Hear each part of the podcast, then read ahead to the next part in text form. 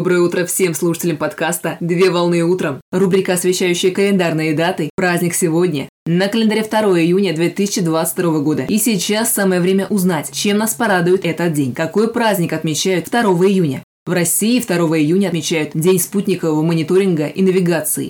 День спутникового мониторинга и навигации – это неофициальный праздник, посвященный системам спутникового мониторинга транспорта, который помогает водителю в навигации при передвижении в различных районах. На данный момент времени возможности спутникового мониторинга и навигации широко используются в хозяйственной деятельности, предпринимательстве, сфере природных и экологических мероприятий. А также система доступна для потребителей во всем мире. Инициаторами проведения праздника является группа разработчиков и производителей оборудования спутникового контроля в Российской Федерации. Для того, чтобы придать празднику официальный статус, перед конференцией «Телематика-2011» заранее были подготовлены обращения в профильные министерства и ведомства с целью учреждения Дня спутникового мониторинга и навигации с ежегодной датой празднования 2 июня. Дата праздника выбрана в честь официального дня рождения станции Байконур. Так именно 2 июня 1955 года были утверждены порядок работы и структура первого первого профильного космодрома, с которого был совершен запуск первого искусственного спутника Земли. Обращение подписали представители 46 организаций, интеграторов спутникового мониторинга и производителей оборудования. На сегодняшний день официальные инстанции рассматривают данную инициативу и возможность реализации предложения.